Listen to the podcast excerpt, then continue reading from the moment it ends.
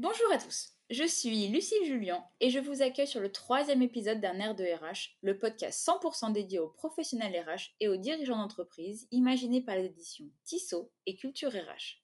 Dans ce podcast, des professionnels partageront avec vous les solutions qu'ils ont trouvées et mises en place pour faciliter l'application du droit du travail au sein de l'entreprise au bénéfice des salariés. Depuis le début des années 2000, la qualité de vie au travail est sur toutes les lèvres de l'écosystème RH en France. Malgré son importance et les opportunités qu'elle représente pour une entreprise, le concept de QVT est souvent difficile à définir. De même, nombreux sont les professionnels RH à ne pas savoir par quel bout aborder cette question du bien-être des salariés. Pour mieux comprendre les enjeux liés à ce sujet, nous recevons Benjamin Gay, directeur du cabinet conseil sans CID, spécialisé dans les risques psychosociaux et la qualité de vie au travail. Bonne écoute!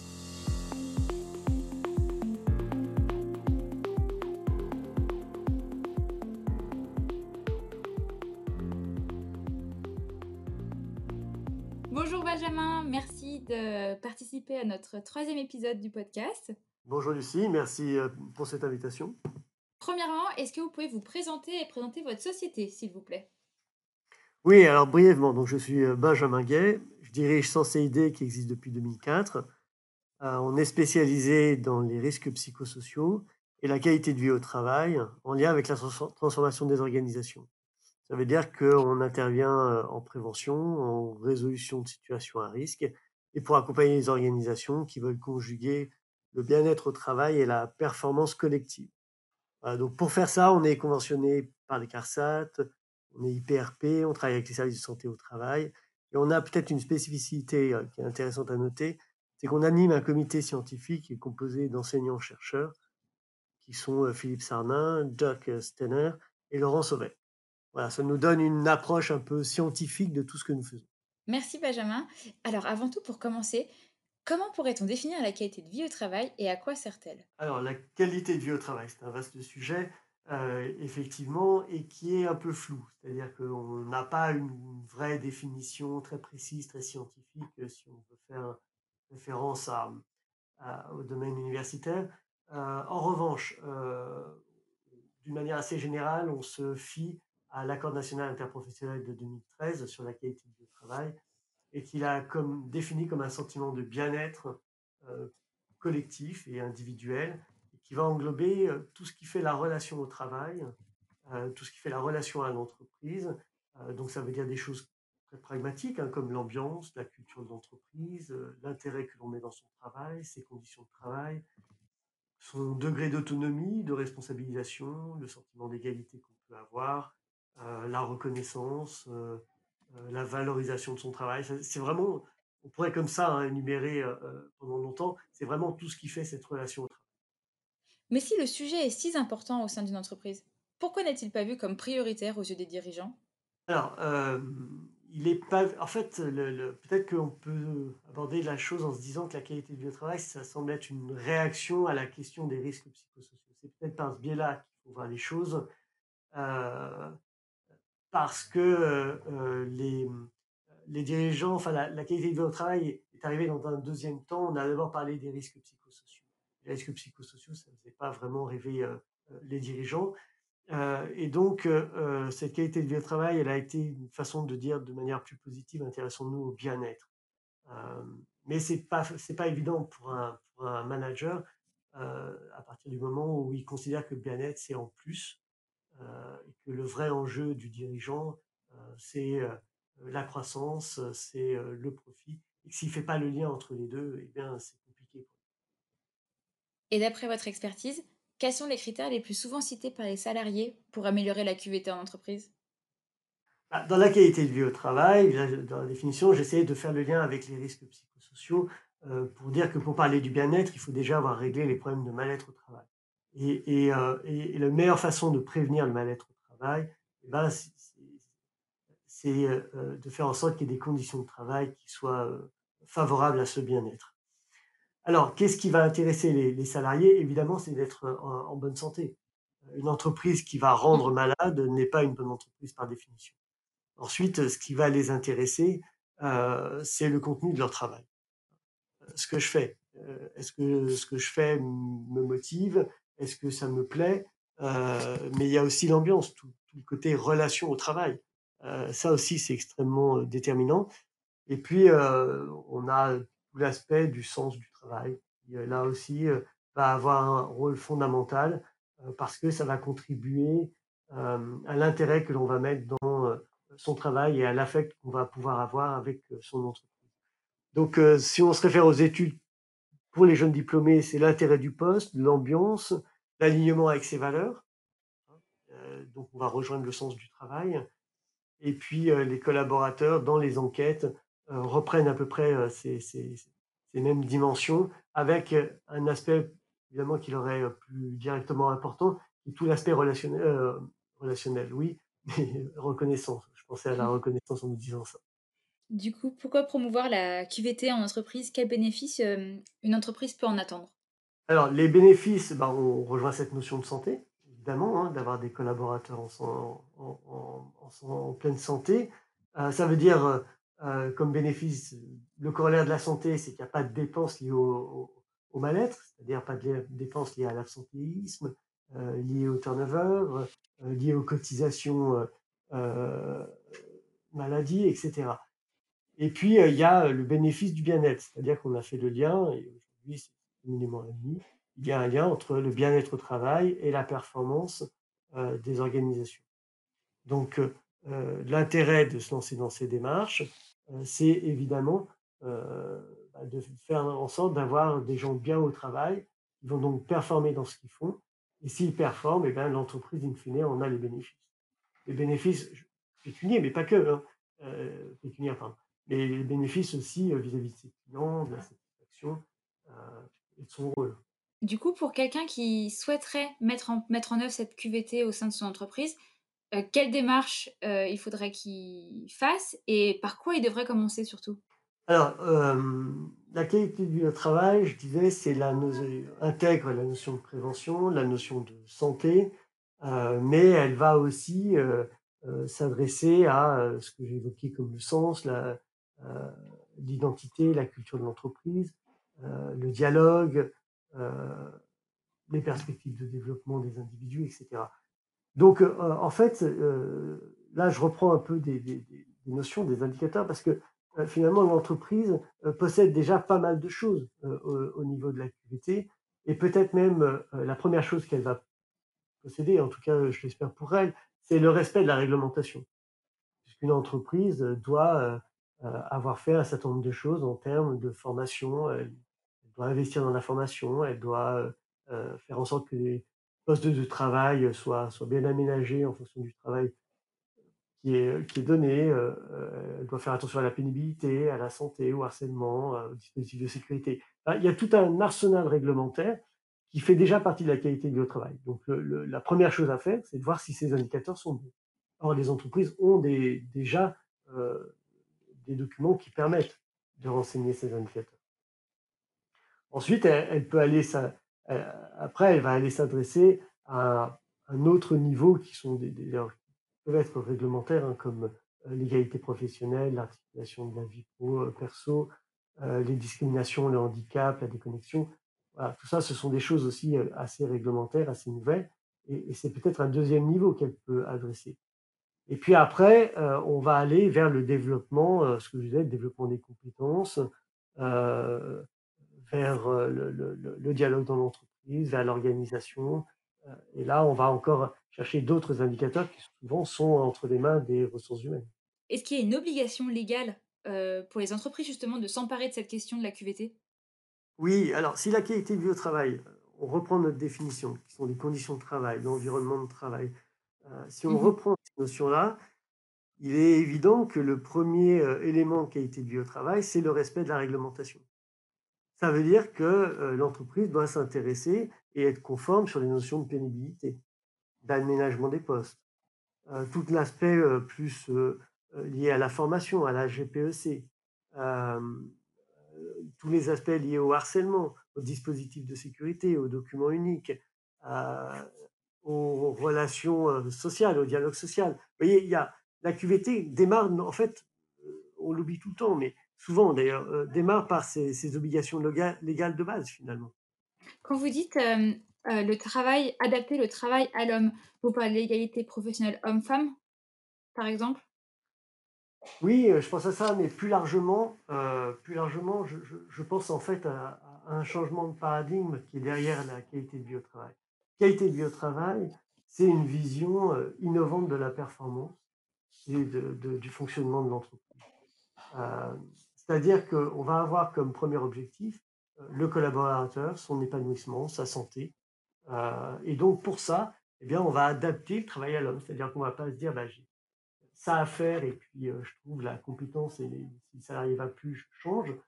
mais plutôt, j'ai des salariés, j'ai une communauté de salariés, un collectif, et je fais en sorte bah, que le travail soit le mieux adapté à eux pour qu'eux donnent le meilleur. C'est cette nouvelle approche en fait. et donc là, on est sur un début de changement de paradigme.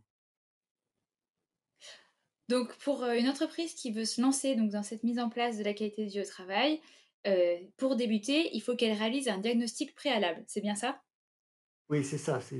Il faut effectivement savoir par rapport à son métier, par rapport à sa structure et par rapport à son existant, puisque l'entreprise existe, donc elle fait forcément déjà des choses.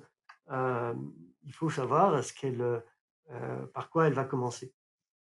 Donc pour ça, il est important d'avoir un référentiel de qualité de vie au travail avec l'ensemble des indicateurs et de pouvoir mettre en face les documents et une évaluation. donc à travers des, documents, ce que je disais, notamment tout l'aspect réglementaire, mais aussi le côté RH, social que j'évoquais. Et puis un dernier volet qui est une enquête collaborateur. Il est, on ne peut pas parler de qualité de vie au travail si on n'évalue pas la perception des collaborateurs. Vous avez parlé d'indicateurs euh, un peu avant. Euh, quels sont ces indicateurs justement? Est-ce que vous pouvez en citer quelques-uns?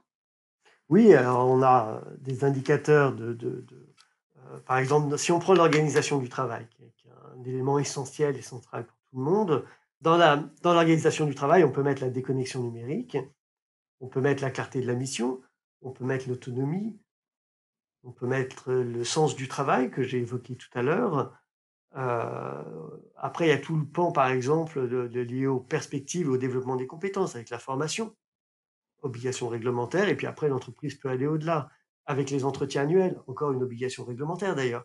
Donc, euh, euh, les perspectives de promotion, l'égalité salariale. Enfin, vous voyez, on peut comme ça déployer un grand nombre d'indicateurs, puisque finalement, c'est, si on reprend la définition, c'est vraiment tout ce qui fait la relation au travail et la relation à l'entreprise. Et tous ces indicateurs, où est-ce qu'on peut les trouver?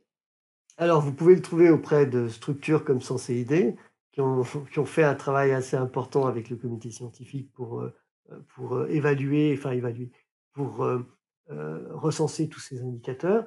Mais vous avez aussi des, des organismes comme, je pense, l'ANACT, l'INRS, qui ont aussi commencé à faire un travail sur les indicateurs. Vous avez l'AMI qui propose aussi des, indicateurs sur, sur la QVT.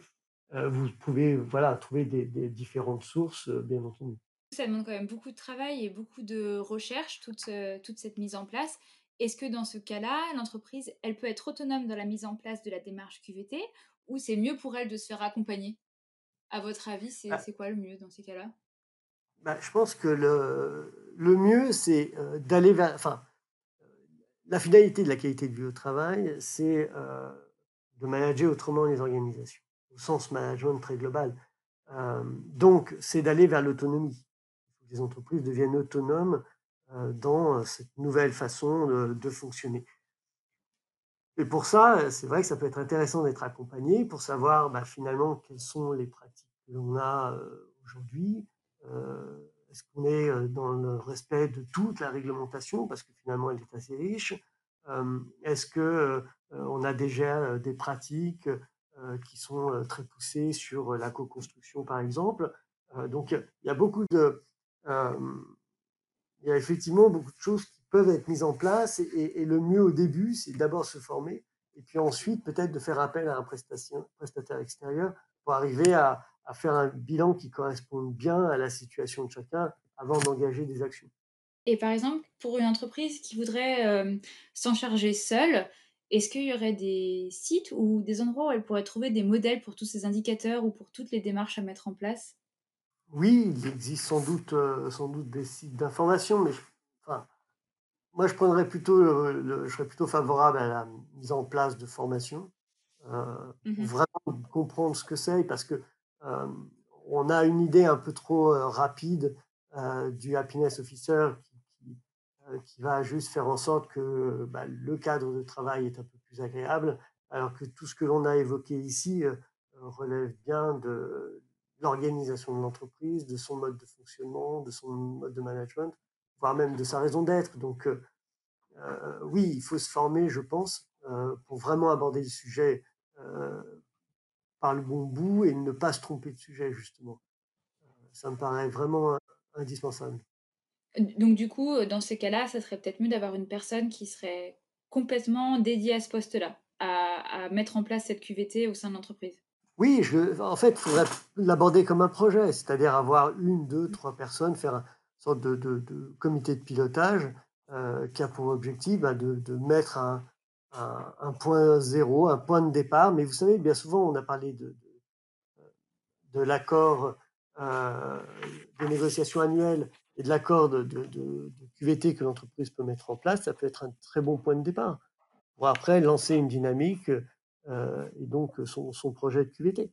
Une fois que cette QVT elle est lancée, cette, toute cette démarche, qu'est-ce qui pourrait, à quoi faudrait-il être vigilant? Qu'est-ce qui seraient les freins les plus fréquents à la mise en place de cette démarche, justement? C'est un peu l'idée de, quelque chose de, pas très clair, du en plus. Or, les entreprises sont, courent après le temps, courent après la productivité, et, donc le en plus n'est jamais finalement très bien vu. Donc, je reviens à la même idée, c'est pas la qualité, c'est pas en plus, c'est autrement donc, faire autrement, bah, c'est prendre le temps, en fait. c'est pas se dire, bah, je fais juste un petit projet ou un grand projet, mais tout de suite. C'est plutôt, je lance une transformation à long terme, une transformation en, profondeur. donc, bah, je, prends le temps, prends le temps de définir mes indicateurs de QVT par rapport à mon métier, et je prends le temps de progresser, sachant que toute démarche QVT a deux dimensions. La première dimension, elle est transversale, elle concerne toute l'entreprise. On a vu les aspects stratégiques, identitaires par exemple, ou culturels. Mais après, vous avez euh, des niveaux euh, qui concernent des collectifs de travail. Hein, les métiers, par exemple, de, commerciaux euh, terrain n'ont pas les mêmes problématiques de qualité de vie au travail que les métiers qui sont complètement sédentaires au bureau. Et je ne parle pas seulement là de l'environnement de travail, je parle même des questions d'horaire de travail, euh, des questions donc de pénibilité. Enfin, voilà, on va rejoindre tous les thèmes qu'on a déjà évoqués. Donc, euh, la QVT va s'adresser aux métiers, aux collectifs de travail et avoir des actions communes pour tous, mais aussi plus spécifiques. Comment on mesure l'efficacité des mesures mises en œuvre, justement? Bah, On peut revenir sur les, euh, sur les indicateurs RH, santé que l'on a évoqué tout à l'heure, liés à l'absentéisme, aux accidents, au turnover, euh, ce genre de choses. Euh, donc ça, c'est une première famille d'indicateurs, indicateurs plutôt santé.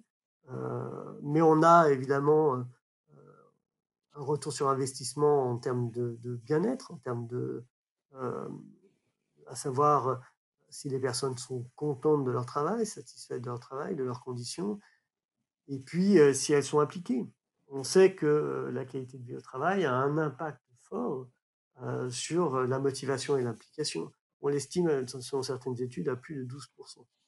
Donc ça, laisse des marges de, croissance assez importantes et on a autant de, possibilités de progrès sur la productivité elle-même, comme j'ai dit tout à l'heure. Donc on va aller chercher des indicateurs à la fois économiques, mais à la fois sociaux. Aux yeux d'un dirigeant, euh, un plan d'action QVT, il aura forcément du coup un ROI, parce que c'est vraiment ce qui, intéresse le plus. Est-ce qu'il peut être satisfaisant, ce retour sur investissement? Est-ce qu'il est possible de le mesurer? Oui, avec ce que je viens d'évoquer, on le mesure, euh, on le mesure par ce biais-là. On va, on, va, le mesurer euh, sur, bah, sur, sur, des gains de, de, de, progression de l'entreprise. Alors après, l'entreprise peut très bien se dire, bah, moi, ce qui est important pour moi, c'est l'innovation ou c'est mon adaptabilité, mon agilité. Donc on peut essayer d'identifier un ROI à ce niveau-là. à nouveau sur les marges commerciales, comme je l'ai dit, ou la productivité. Enfin, à chaque organisation d'aller chercher, ses, enfin, d'identifier ses propres facteurs de succès, ses propres ROI. Donc, par exemple, tout ça, tout ce que vous avez cité jusqu'à maintenant, c'est vraiment une façon pour la, si on retient bien tout, c'est une façon d'augmenter la performance de son entreprise, mmh d'augmenter les performances de ses salariés, du coup. Ouais, c'est l'inverse. C'est eux qui sont les premiers concernés. Ouais, on augmente les, les, performances des salariés et, in fine, celles de, celle de l'entreprise. En fait, en fait, le pari de la QVT, il est, il est simple, il est de se dire que en faisant du bien au, collectif de travail, c'est-à-dire aux individus, mais au collectif en tant que tel, mmh on va avoir forcément des bénéfices pour l'organisation, pour l'entreprise. C'est-à-dire qu'elle va mieux fonctionner, elle va mieux satisfaire ses clients, elle va mieux s'adapter à son marché. Et les études, il y a des études qui tendent à le montrer d'une façon macro, d'une façon globale pour les structures.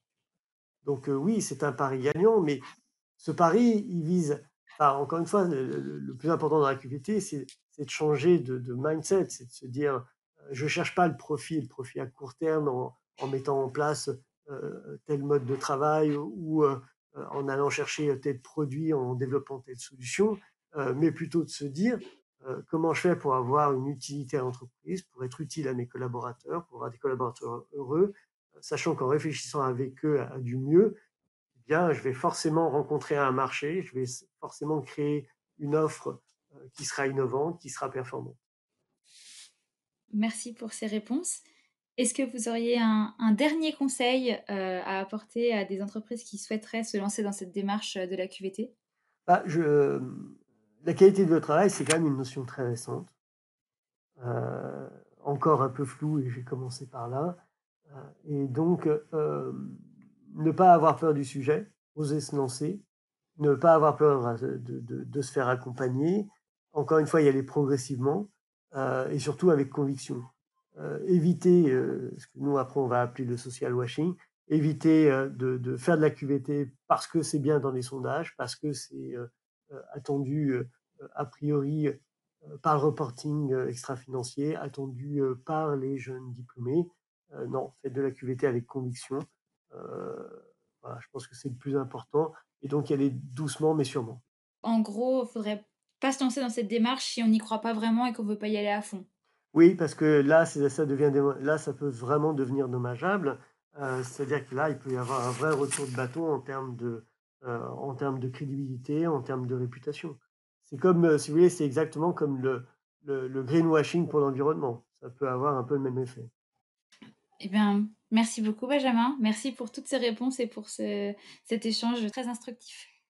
bah, je vous en prie et merci de m'avoir invité. Je vous dis à bientôt peut-être. Merci, au revoir.